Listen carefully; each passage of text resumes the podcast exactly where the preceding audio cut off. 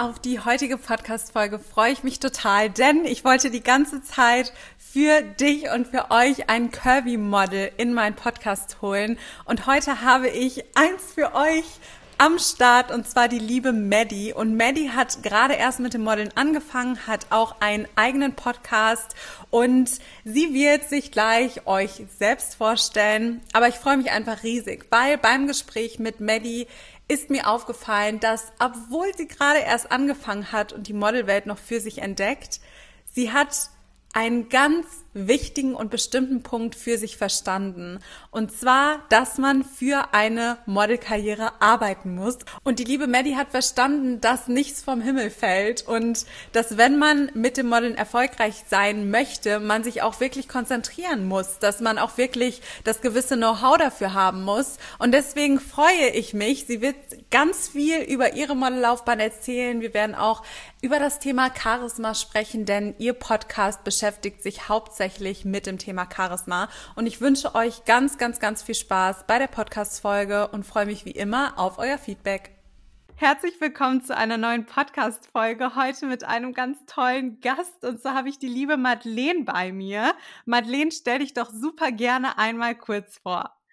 Ja, hallo zusammen. Also erstmal bin ich total happy, in deinem Podcast Gast zu sein, denn ich habe selber einen Podcast und ich war noch nie in einem anderen Podcast Gast und es ist so cool für mich, auch mal die andere Seite kennenzulernen und dann herauszufinden, wie man sich eigentlich fühlt. Und ja, ich bin die Maddie aus Köln und ich bin 26 Jahre alt, ich werde jetzt bald 27, bin hauptberuflich Redaktionsassistentin in, ein, in der Fernsehbranche im Bereich der Unterhaltung, mache eine Journalistenschule nebenbei abends und bin jetzt New Face im Curvy Model Bereich. Zudem das finde ich so cool. Ich finde es so schön, weil ich auch immer hier ein Curvy Model im Podcast haben wollte. Deswegen freue ich mich. Ja. Ja, ja. Also ich bin halt ja, wie gesagt, noch recht neu auf dem Gebiet, aber das, was ich bis jetzt an Erfahrungen gesammelt habe, kann ich auf jeden Fall preisgeben. Ja, und zudem habe ich verschiedene Sprecherkurse im letzten Jahr belegt. Ja, und wir haben ja schon so festgestellt, dass wir echt so ein bisschen ähnliche Felder haben, in denen wir unterwegs sind, ne? Ja, auf jeden Fall. Auch total cool. Der journalistische Bereich interessiert mich ja auch Bereich.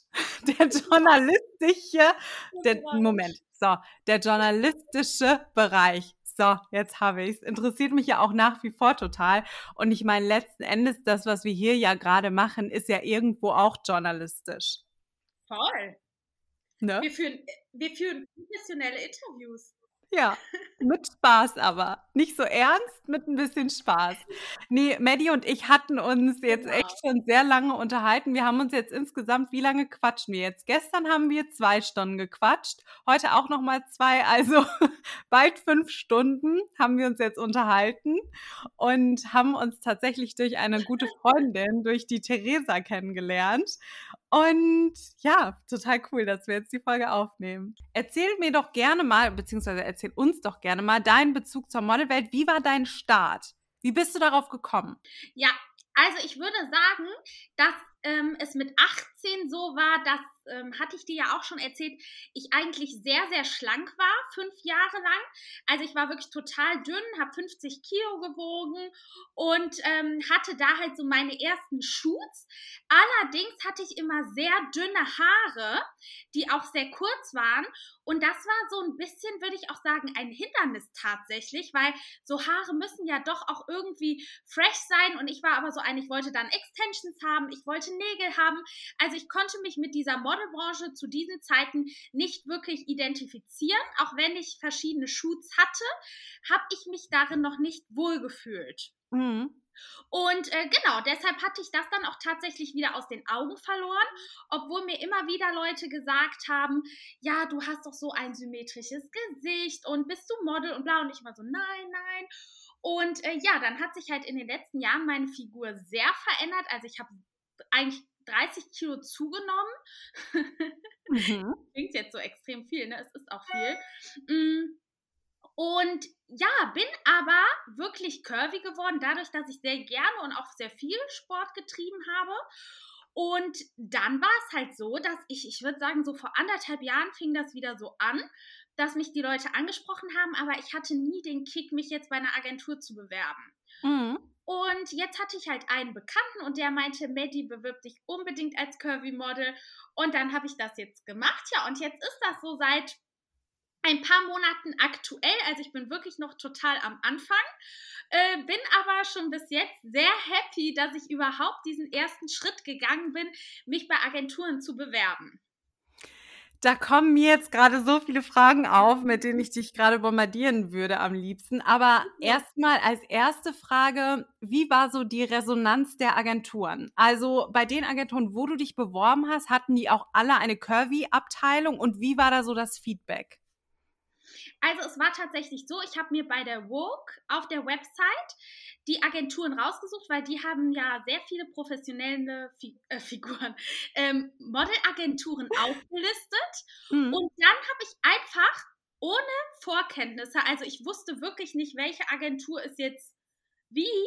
Ich habe immer gegoogelt, ob die einen Curvy-Abteil hatten tatsächlich. Das habe ich schon gemacht und habe mir die auch angeschaut und habe auch teilweise, es hatten nämlich nicht alle, und habe die dann angeschrieben, ob die auch Curves nehmen. Und auch wenn die nichts online hatten, haben die mir teilweise geschrieben, ja, machen wir, sind im Aufbau, also es wird immer mehr. Mhm. Haben noch nicht alle alles online. Und dann habe ich mich einfach nach, nach dem ABC eigentlich so gefühlt äh, angefangen zu bewerben. Wollte ich machen, aber die haben mir doch alle sehr unterschiedliche Bewerbungsmethoden. Also bei den einen sollst du ja irgendwie nur Polars schicken, bei den anderen im schwarzen Outfit, bei den anderen Jeans und weißes Top. Hm. Ich muss ehrlich sagen, das, wo die Bewerbung am einfachsten war, das habe ich als erstes gemacht.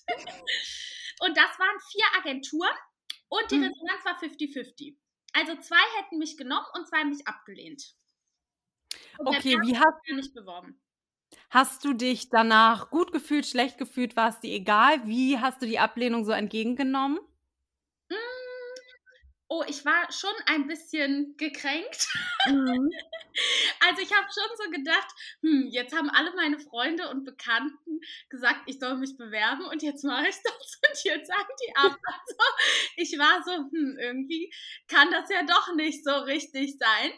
Und als ich dann eine Zusage bekommen habe, wie es dann auch ähm, jetzt eigentlich noch mein aktueller Gefühlszustand ist, habe ich mich total gefreut, aber man fühlt sich trotzdem noch irgendwie echt nur einen kleinen Minischritt weiter. Mhm. Woran lag das? Lag das daran, dass du so ein bisschen, warst du überfordert mit der Modelwelt oder hast du dir gedacht, ja, okay, jetzt habe ich eine Agentur, aber was ist jetzt der nächste Step? Oder woran lag das, dass du gesagt hast, du hast dich jetzt nicht so euphorisch da reinstürzen können. Ja, weil ich weiß, dass das doch ein paar Jahre Aufbau bedeutet.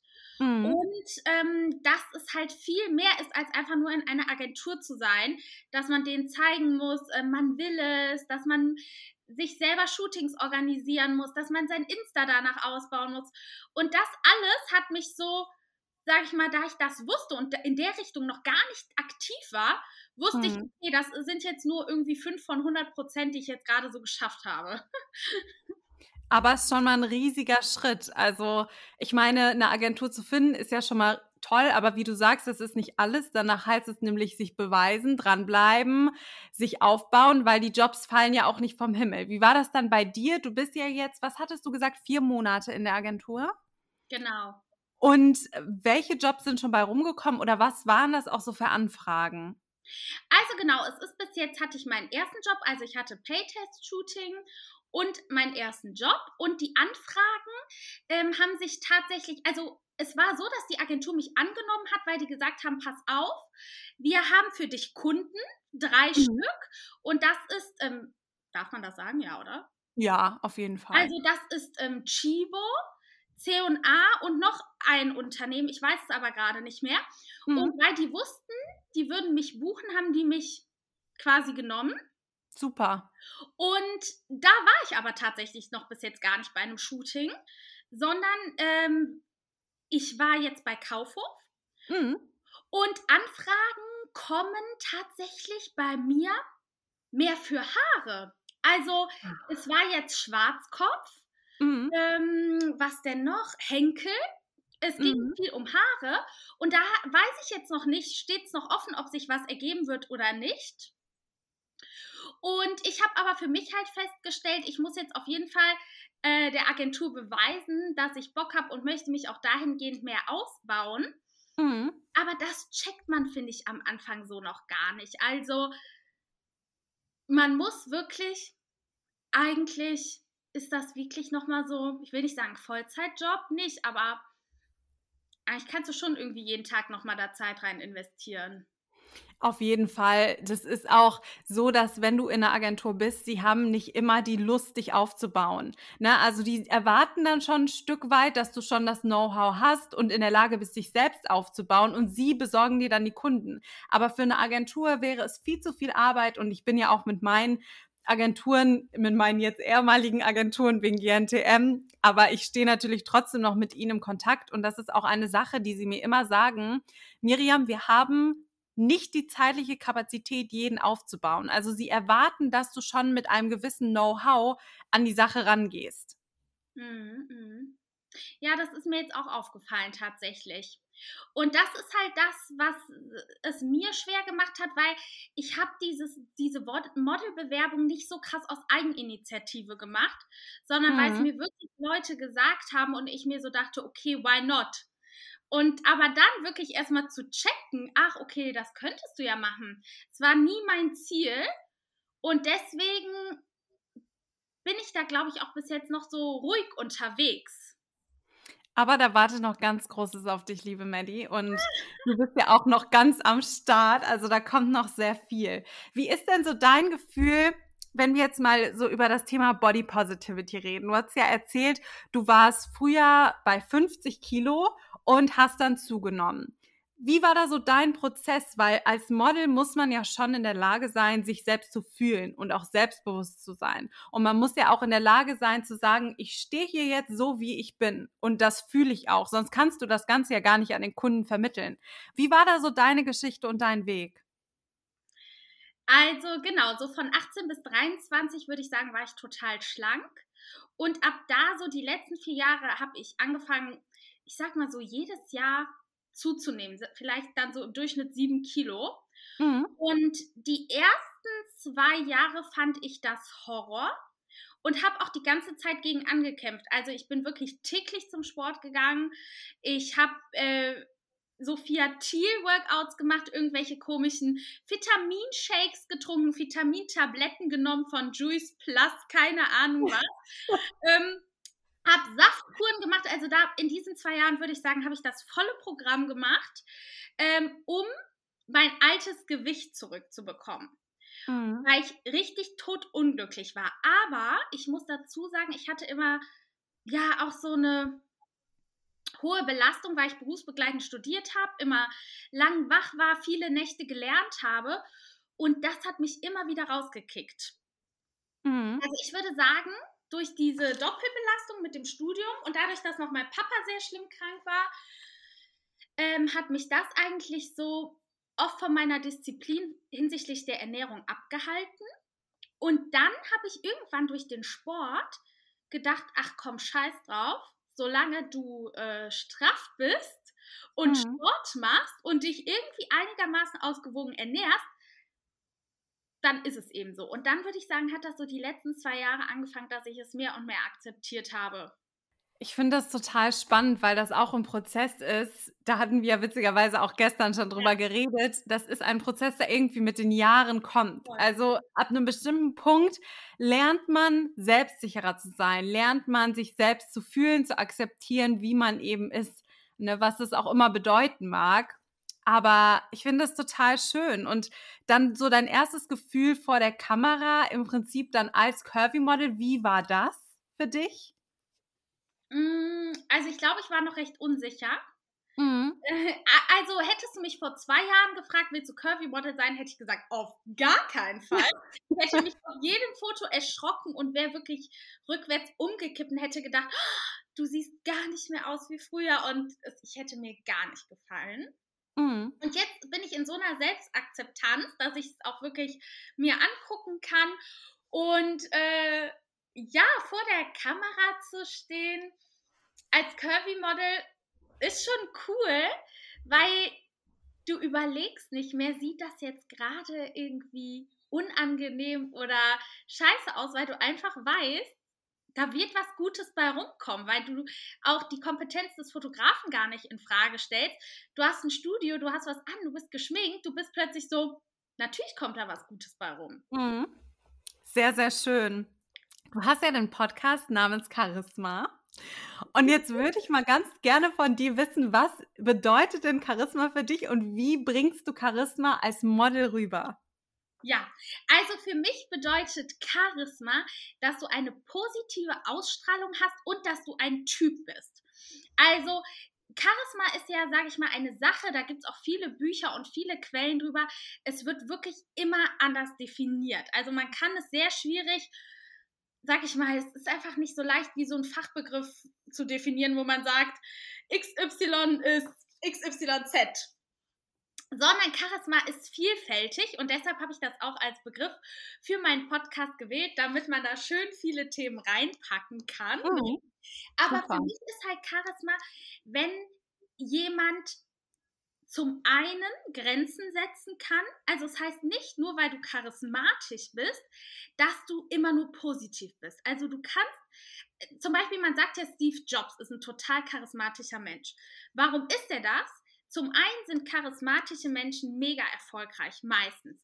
Sie sind diszipliniert, sie können sich gut artikulieren, sie kleiden sich gut, sie achten sehr auf ihr Äußeres, sie kommen gut bei anderen Menschen an und sie können Grenzen setzen, weil das ist, glaube ich, das, auf was man Ausstrahlung kann man damit nicht gleichsetzen. Ne? Ausstrahlung ist ja, wenn du positiv wirkst und glücklich bist und happy. Aber ein Charismatiker kann auch mal sagen, nein, und da lang geht es halt nicht. Und deshalb finde ich persönlich charismatisch an Menschen, wenn die so einen Typ verkörpern. Mir ist beispielsweise egal, ob sich einer alternativ kleidet oder hippie-mäßig oder modern oder schick. Aber wenn er das in seiner ganzen Art komplett verkörpert, dann finde ich das total charismatisch, weil er voll zu sich steht. Mhm. Stimme ich dir total zu. Wie kann man das denn als Model, also wenn man jetzt gerade zum Beispiel ein bisschen unsicher ist oder auch nicht selbstbewusst ist, wie meinst du denn, kann man das so ein bisschen mit einbringen? Wie bringst du das persönlich auch mit in die Modelwelt ein? Das Charisma? Mhm.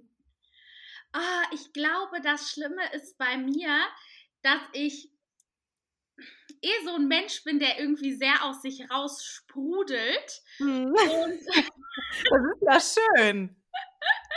Grundsätzlich. Ja, ja, und dass mir das fast tatsächlich mehr von der Hand geht, würde ich sagen. Mhm.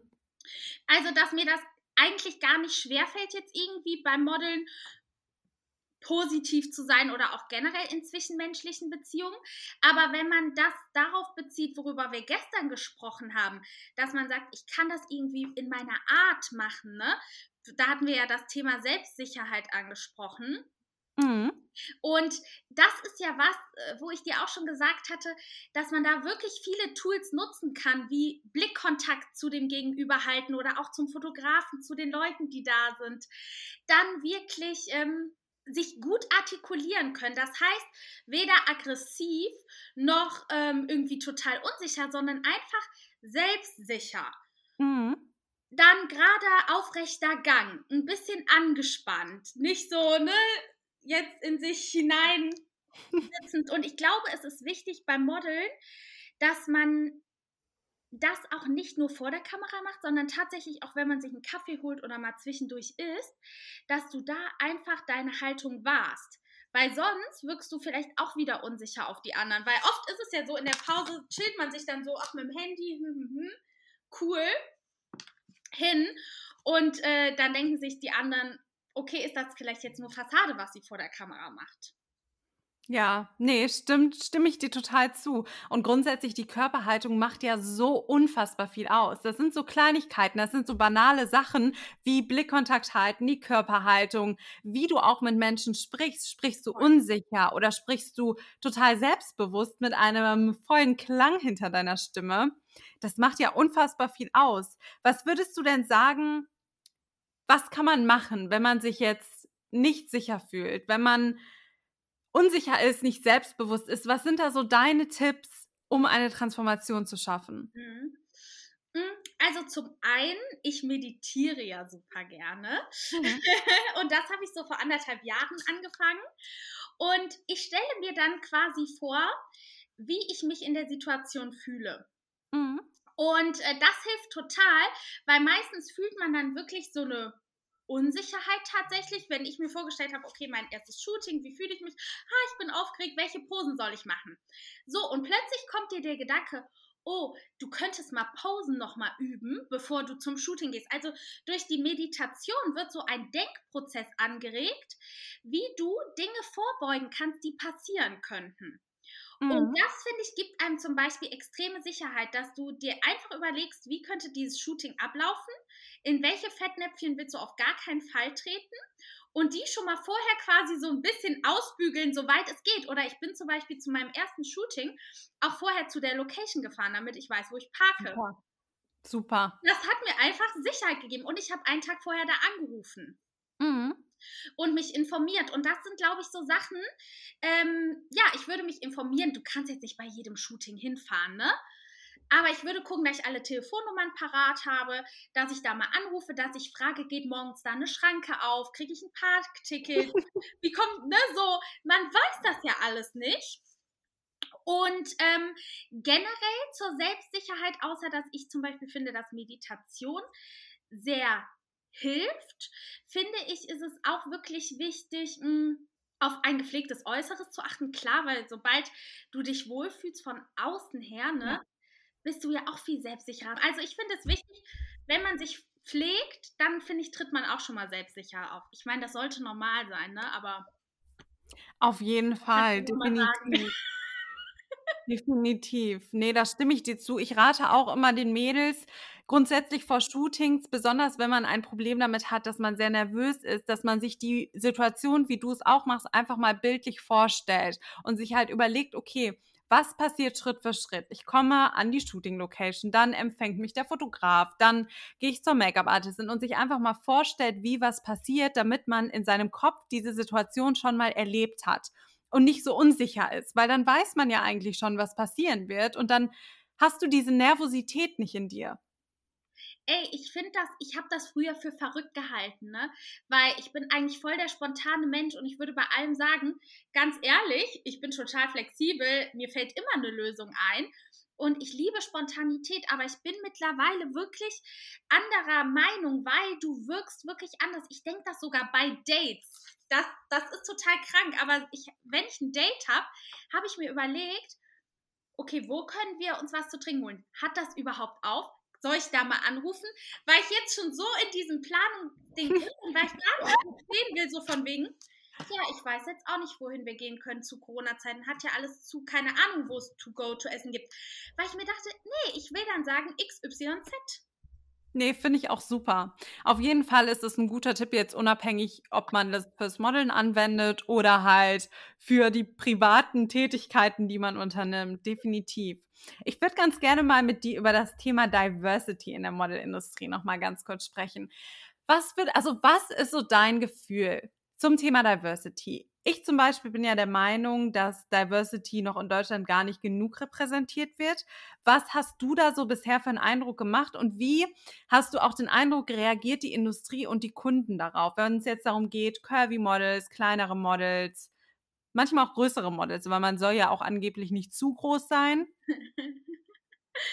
Ja, genau. Also ich habe schon den Eindruck, dass das Ganze wirklich sehr kommerzialisiert wird tatsächlich, sei es jetzt auch bei ASOS oder Zalando oder was es nicht alles für Fashion-Marken gibt, wo es jetzt eigentlich fast überall einen Curvy-Bereich beispielsweise gibt. Aber das heißt trotzdem nicht nur, weil wir in der Hinsicht diverse sind, dass es da auch zum Beispiel für große Frauen, wie du das gerade sagst. Ich habe letztens eine Frau kennengelernt, die war 1,94, die findet keine Hosen. Sowas gibt es ja zum Beispiel in diesen ganzen Fashion-Sachen gar nicht. Mhm. Oder was heißt gar nicht, aber Curve ist jetzt, würde ich sagen, ein Diversity-Bereich, der ausgebaut wird oder im Au Aufbau ist, aber die anderen Diversity-Bereiche ja noch gar nicht so unbedingt. Und deshalb glaube ich auch, dass wir sehr am Anfang stehen und vor allem natürlich Marken, ähm, wie jetzt auch DAF oder so, sich mit diesem Thema auseinandersetzen, dass so eine Frau aussehen kann, wie sie halt eben aussieht und dass mhm. alle Frauen schön sind, weil sie natürlich aber auch ihr Produkt verkaufen wollen und Sympathie für alle Frauen aufbringen. Aber ich glaube wirklich, dass die Marke sich mit Diversity identifizieren muss, ansonsten hat die da keinen Bock drauf. Also ich weiß jetzt nicht, wie es hier bei Adidas, G-Star und whatever ist, ob die einen Curve-Bereich haben. Wohl eher nicht. Nee. Nee. Und das ist auch eine Sache, wo ich immer ganz klar sage, ich finde, Diversity bedeutet nicht, wir zeigen jetzt mal jemanden, der curvy ist und wir zeigen jetzt mal ein kleines Model, sondern Diversity bedeutet, dass du alles abbildest ja, und alles repräsentierst. Jede Hautfarbe, jede Haarstruktur, jede Größe, jede Figur. Und dann ist es ja auch zum Beispiel der Bereich in between, wird ja teilweise komplett rausgelassen. Und da denke ich mir aber, Stimmt. Es gibt viele Frauen, die in between sind. Sie sind nicht super dünn und sie sind auch nicht curvy. Sie sind einfach was dazwischen. Und deswegen sage ich ganz ehrlich, also in London ist der Diversity-Bereich sehr groß, muss ich auch sagen. In Deutschland ist das doch so ein bisschen Alibi-Diversity. Mhm.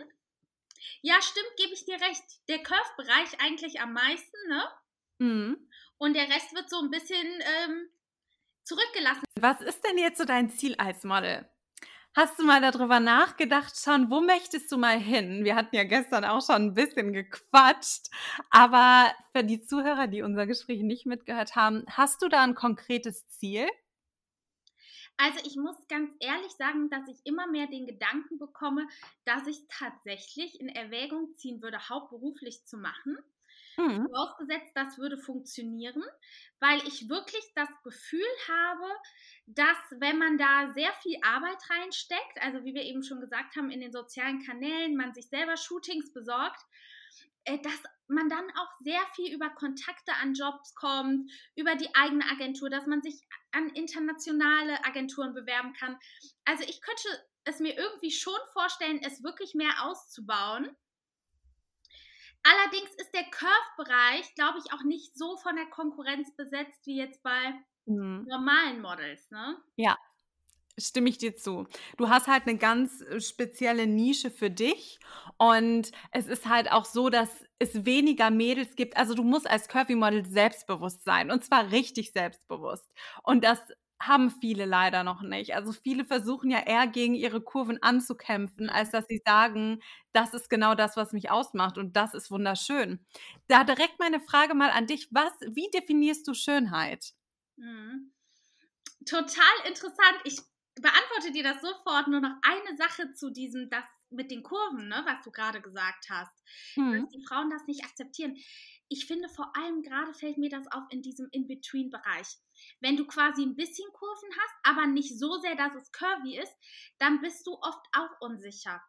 Weil mhm, ja, denkst, ne, weil jetzt ist das Bild, das gesellschaftliche Bild ist voll so, boah, entweder du bist skinny oder du bist curvy, mega geil. Aber dieses, oder du bist total Fitness. Also man hat schon das Gefühl, dass diese Gesellschaft immer dir einen Stempel aufdrückt. Also mhm. du kannst nicht von, du kannst im Grunde nicht alles sein. Nicht ein bisschen curvy, nicht ein bisschen fit und äh, keine Ahnung, dann, dann wissen die dich nicht zuzuordnen. Ja. So kommt mir das manchmal vor. Stimme ich dir zu. Ja, also das tut mir dann auch manchmal irgendwie schon leid für die Mädels, die, weil eigentlich ist das super schön, einfach in Between zu sein und Kurven und trotzdem schlank. Man muss dann einfach daraus auch eine Marke machen. Du musst dann eine Marke aus dir selbst machen und sagen, das ist meine Figur. Es gibt super erfolgreiche In-Between-Models. Nur du musst, das ist halt wieder da, wo es anfängt. Das ist, was fühlst du selbst innerlich? Kämpfst du selbst innerlich gegen an oder hast du es akzeptiert? Mhm. Und da musst du halt für dich so den Weg finden. Du hast natürlich mehrere Möglichkeiten, aber was ich einfach festgestellt habe, ab dem Punkt, wo ich die Größe für mich akzeptiert habe und daraus mein Markenzeichen gemacht habe, haben andere Leute das so angenommen und haben gesagt, okay, das ist halt Miriam das Petit Model, Punkt. Da hieß es dann nicht mehr, du bist zu klein, sondern nee, du bist halt einfach das Petit Model. Und das muss man schaffen. Dann bist du nicht zu curvy, sondern nein, du bist einfach das In-Between Model. Punkt um nochmal auf den Punkt Selbstbewusstsein und beziehungsweise Schönheit zurückzukommen, um das Ganze hier abzuschließen, ganz rund, dann sind wir auch bei knapp einer halben Stunde. Was bedeutet für dich Schönheit und was macht einen Menschen für dich schön? Ähm, ja, also man sagt ja immer, Charakter macht schön und sehe ich auch alles so. äh, natürlich macht ein positiver und freundlicher und vertrauenswürdiger Charakter einen schön, aber ich bin dennoch der Meinung, dass Schönheit auch viel mit Ästhetik zu tun hat und mit, ich will nicht sagen mit Formen. Es ist ein sehr subjektiver Eindruck, Schönheit, aber dennoch haben wir gesellschaftliche Formen, die als schön oder angenehm fürs Auge empfunden werden. Deshalb bin ich schon der Meinung, dass Schönheit für mich auch was Äußerliches ist. Mhm. Und für mich ist Schönheit bei Menschen oder Frauen wenn zum Beispiel ähm, zum einen natürlich das Gepflegtsein, wovon ich eben schon gesprochen habe, wenn man sich darum kümmert, wenn man gesund ist, wenn man Sport treibt, aber auch wenn man sich schön kleidet und wenn man ja für seine Ziele losgeht, das ist irgendwie für mich auch Schönheit, weil du dann ernster genommen wirst mhm. und ich finde gar nicht, dass das unbedingt was damit zu tun hat, so beispielsweise hast du jetzt weiche Gesichtskonturen, harte, sondern wie ist das Gesamtpaket? Wie trittst du auf? Und kannst du das auch nach außen hin zeigen? Weil ich finde immer, Kleider machen Leute. Und mhm. wenn ich jetzt zum Beispiel eine super dicke Nase habe oder keine Ahnung, mit irgendwas unzufrieden bin, ne? Dann finde ich immer, dass du so aus deinem Kleidungsstil und aus deinem beruflichen Werdegang so voll viel rausholen kannst, dass du für andere Menschen voll inspirierend und dadurch auch wieder schön wirst, mhm. weil die sich so denken, ah, ganz echt zum Beispiel, cooles Beispiel finde ich Greta Silva. Kennst du die? Nee, sagt mir jetzt gerade nichts. Das ist eine 73-jährige Influencerin. Und zum Beispiel würde man hier sagen, boah, im Alter bist du nicht schön und bla. Und nur dadurch, dass sie sich total modern kleidet, super happy in ihrem Job ist, dieses Glücklichsein ausstrahlt, ist sie, sieht die mega attraktiv aus. Mhm. Also für mich hat Schönheit sehr viel mit Attraktivität zu tun, die man meiner Meinung nach durch Happy sein im Beruf und auch durch Äußerlichkeiten wie Kleidung ähm, positiv hervorheben kann. Ich finde das sehr spannend. Also ich stelle diese Frage sehr gerne, weil jeder Schönheit einfach anders definiert. Und das ist halt auch nochmal das, was ich damit hervorzeigen möchte ich kann zehn Leute fragen, wie sie Schönheit definieren und jeder sagt was anderes. Manche definieren Schönheit nur übers Äußere. Andere definieren Schönheit nur über den inneren Kern. Bei dir ist das ja so ein bisschen Mix, also das Gesamtpaket muss bei dir stimmen.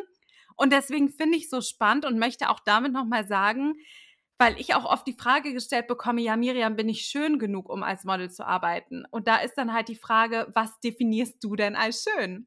Weil jeder es halt anders definiert. Und vor allem, was ich so interessant finde, wenn man sich mal die Models anschaut der vergangenen Jahre, sind ja gerade die mit einem Wiedererkennungsmerkmal, sei es jetzt Zahnlücke, abstehende Ohren, die einfach was Besonderes haben, sind ja heutzutage total angesagt, weil die was total Fotogenes ausstrahlen. Ne?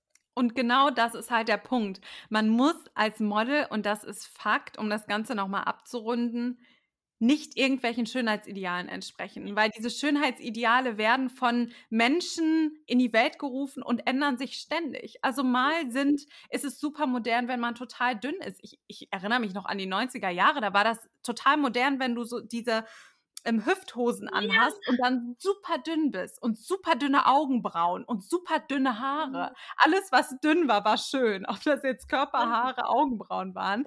Und dann hat sich das ja jetzt, äh, wann ist das der Kim Kardashian-Trend gekommen? Ich weiß nicht, 2017 oder was? Ist das dann halt in diese Richtung geschwappt? Also was man echt verstehen muss, Schönheit definiert jeder selbst. Und du kannst für dich definieren, was schön ist und da hinterher bleiben. Das ist so krass, ne? dass das gar nicht so viel, das hat gar nicht so viel mit den Äußerlichkeiten, die gegeben sind, wie jetzt Gesicht, whatever zu tun, sondern wirklich immer echt, was du daraus machst. Ja, ja, total. Da stimme ich dir zu. Schließ diese Podcast-Folge auch gerne nochmal mit einem Abschlusssatz ab und sag auch gerne, wo finden dich die Leute, wo finden sie deinen Podcast? Hau nochmal alle Infos raus.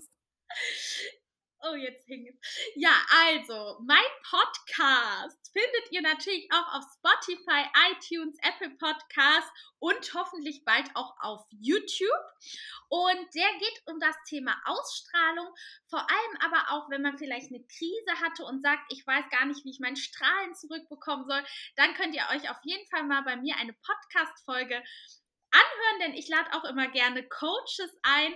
Und äh, ja, generell würde ich auch sagen, gerade für die Anfängermädels, was mir jetzt sehr geholfen hat, wenn man irgendwie anfangen möchte zu modeln, dass man wirklich, wenn man sich den Zuspruch nicht alleine geben kann, auch sich wirklich mal, also Models anschreibt, weil ich war auch zum Beispiel so, dass ich gedacht habe, ich habe ein abstehendes Ohr und dachte, oh Gott, wie, was ist denn bei Polars und so sehen die das nicht, wenn das von der Seite und ist das schön?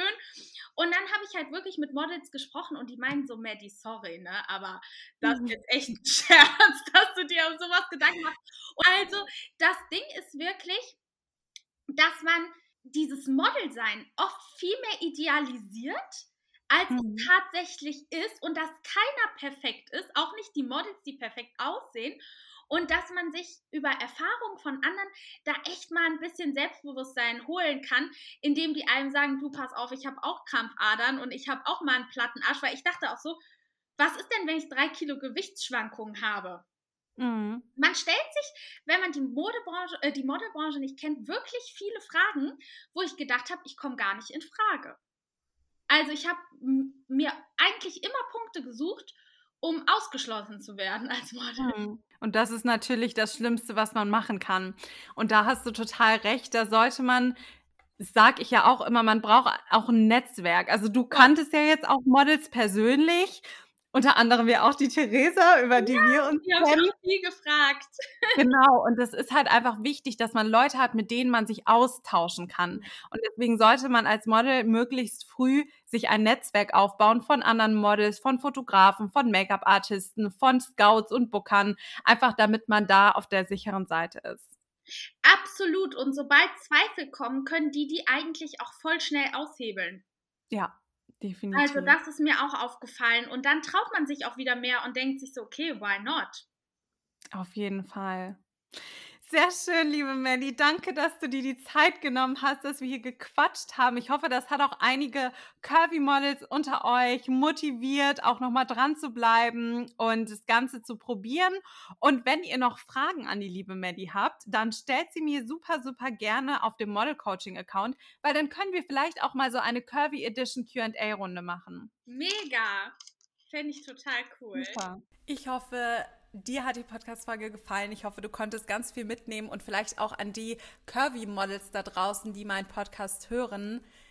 Ich finde diese Branche so spannend. Ich finde diesen Bereich so spannend. Und ich möchte euch an dieser Stelle auch nochmal mitgeben, es ist super wichtig, dass du lernst, an dich zu glauben und dass du das Potenzial in dir selbst siehst. Und dann werden das andere Menschen auch sehen. Und ich freue mich wie immer auch über eure Bewertung. Ich freue mich, wenn du mir einen Kommentar da lässt. Ich freue mich, wenn du mir eine Bewertung bei iTunes da lässt und fühl dich jederzeit frei, mir auch bei Instagram zu schreiben. Also sag mir doch gerne mal einfach, wo stehst du aktuell als Model? Was ist deine Herausforderung und welche Schritte möchtest du auch gehen, um diese Herausforderungen problemlos zu meistern? Ich freue mich immer sehr, mit dir im Kontakt zu stehen. Ich freue mich sehr, mit euch im Kontakt zu stehen und etwas zu quatschen und wünsche euch jetzt noch einen wunder wunderschönen Tag und genießt das in Berlin etwas graue Wetter, aber vielleicht sieht es ja bei euch da draußen besser aus.